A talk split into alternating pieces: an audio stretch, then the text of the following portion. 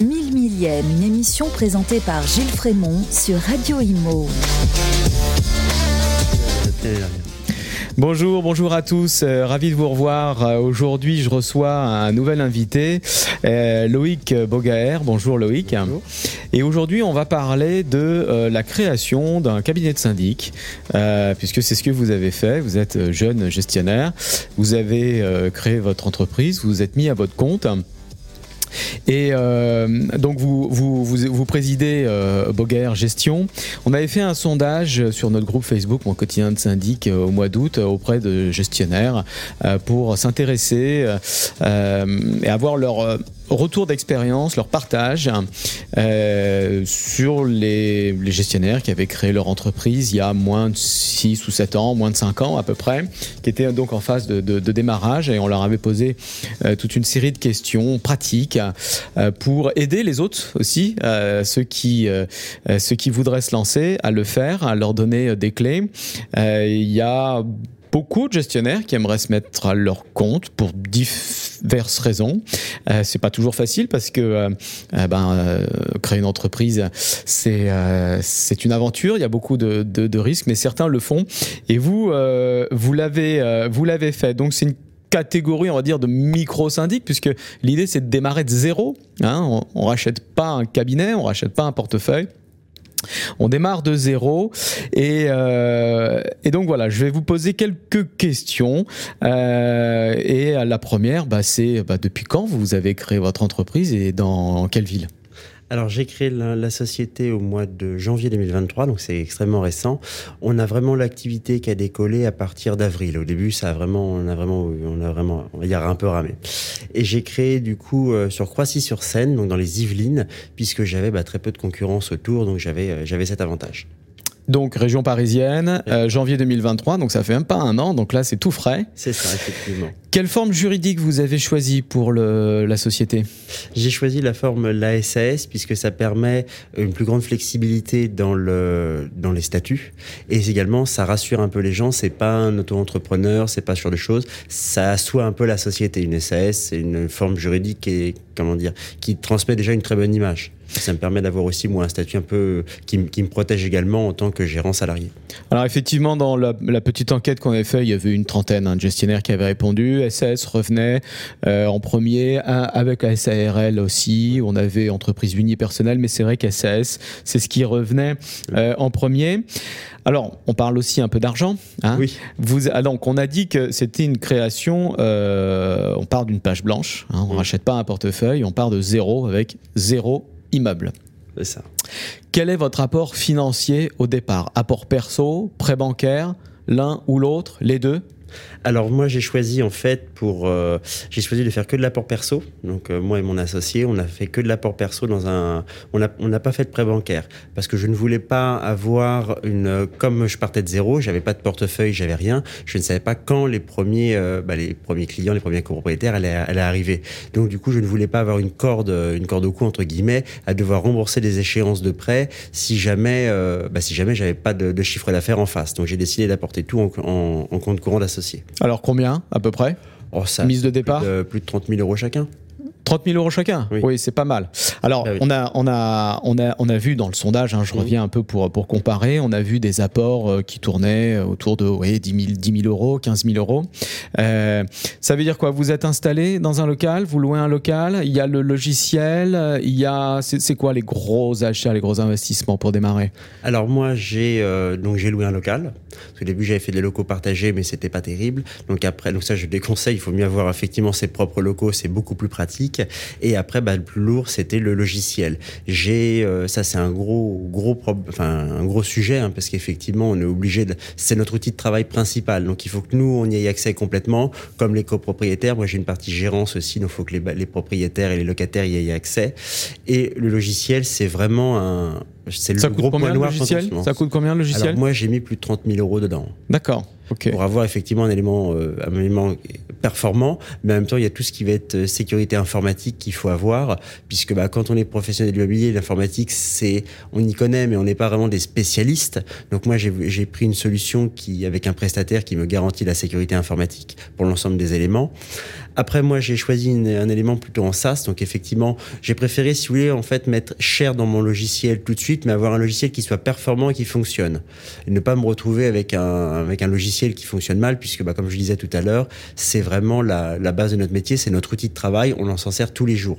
Donc, j'ai voulu, en fait, avoir quelque chose que je puisse avoir accès tant sur un ordinateur de bureau pour travailler confortablement, mais également sur mon téléphone portable pour que quand je sois en extérieur, je puisse faire directement mes comptes rendus de visite, je puisse avoir accès à l'ensemble des informations. Ce qui fait que quand je rencontre euh, n'importe quelle partie, euh, partie extérieure, que ce soit un fournisseur, que ce soit un copropriétaire, que ce soit un locataire, j'ai l'ensemble des éléments accessibles sur mon téléphone portable. Et donc pour le local, euh, c'est quoi le loyer à peu près Pour combien de mètres carrés à Croatie Alors moi j'ai un local qui fait une cinquantaine de mètres carrés, bon qui est un petit peu, un petit peu biscornu entre guillemets.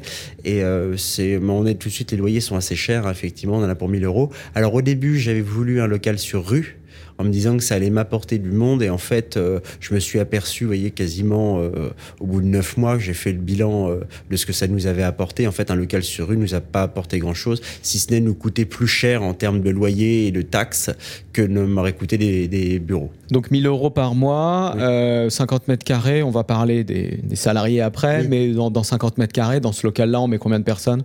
Trois, on est, on est franchement serré. Quoi. D'accord.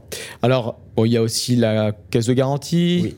Euh, l'assurance euh, responsabilité civile professionnelle. Ça. Bon, tout ça, c'est des frais.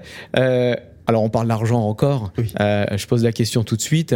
on se paye au début? C'est difficile ah, c'est difficile au début. Alors surtout que moi, en fait, j'ai décidé de salarier quelqu'un tout de suite parce que quand on est sur les, quand on est sur les immeubles, quand on est à l'extérieur, c'est pas du temps qu'on passe euh, derrière le bureau à répondre au téléphone.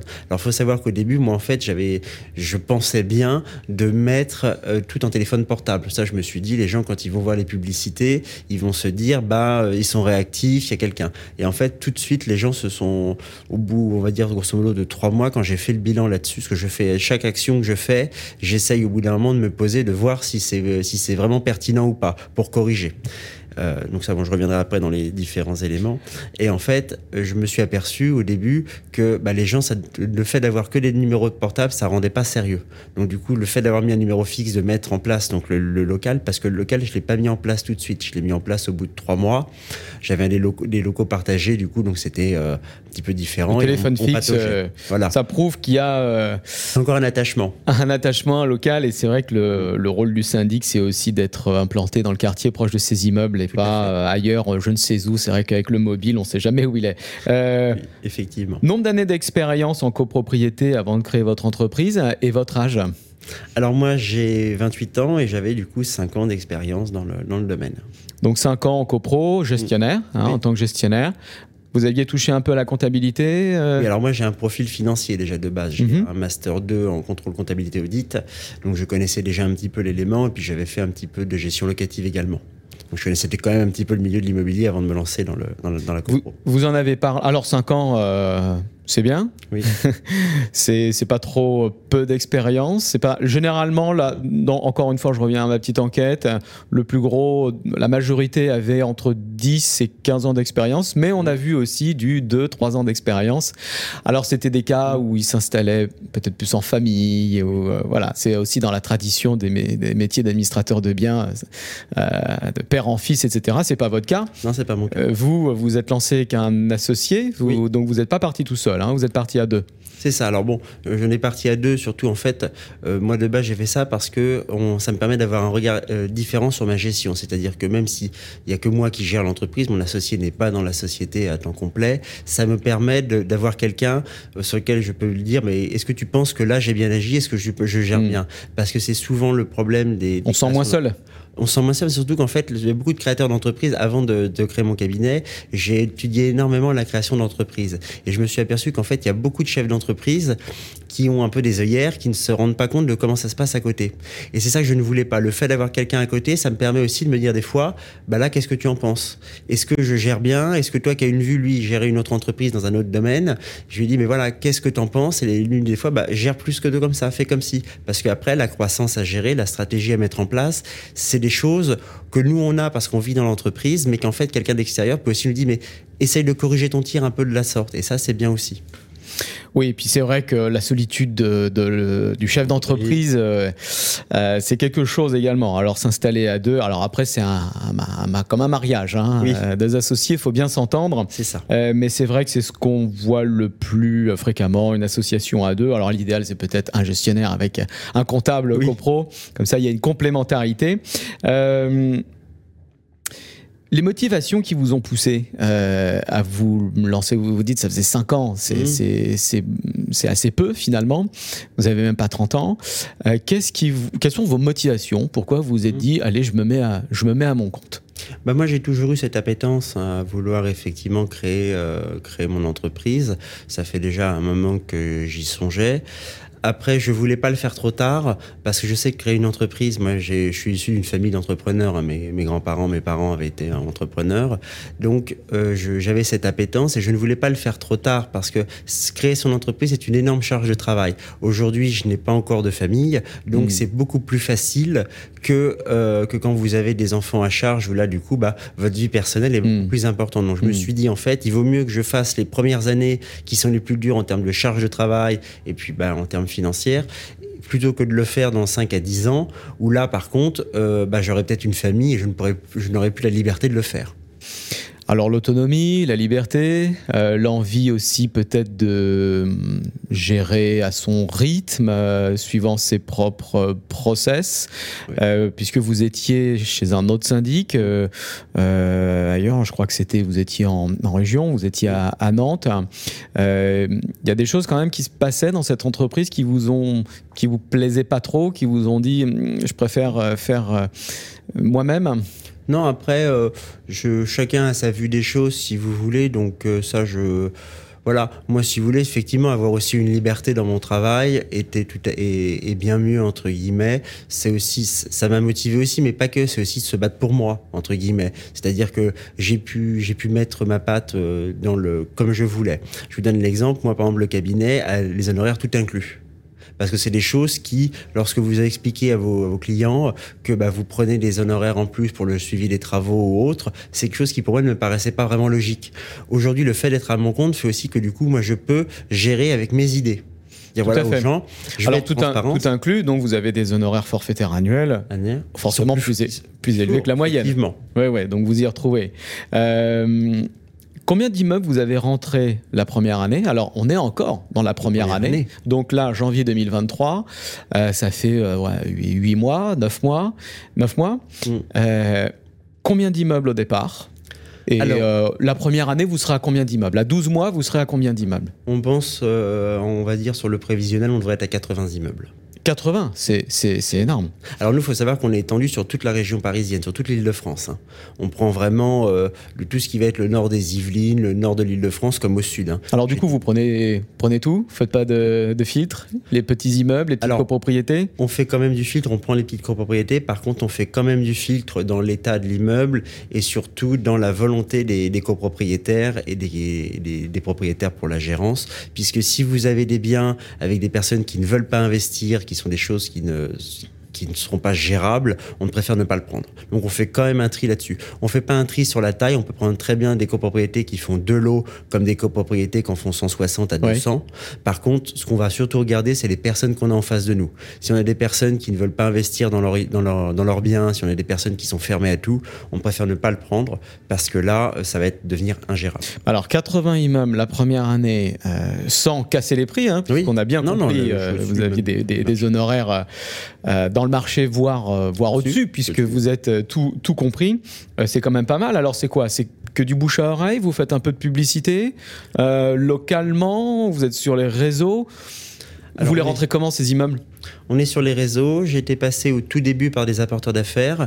Et puis maintenant, en fait, c'est principalement notre, notre rayonnement. C'est-à-dire que j'ai fait en sorte d'être le plus réactif possible. Donc, comme je disais tout à l'heure, sur mon logiciel métier, il est accessible sur euh, téléphone, ordinateur ou tablette, ce qui fait que les gens ont une, une très grande transparence. Moi, je numérise toutes les factures. Les copropriétaires voient vraiment la totalité de leur gestion de leur immeuble comme mes, comme mes propriétaires.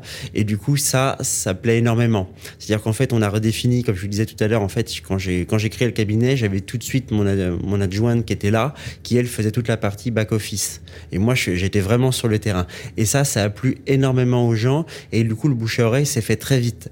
Et après, du coup, bah, on a rencontré beaucoup d'immeubles. Alors, bah, rapporteur d'affaires au début, hein, il a, euh, donc c'est des courtiers en syndic. Ça a rapporté combien d'immeubles, ça à peu près?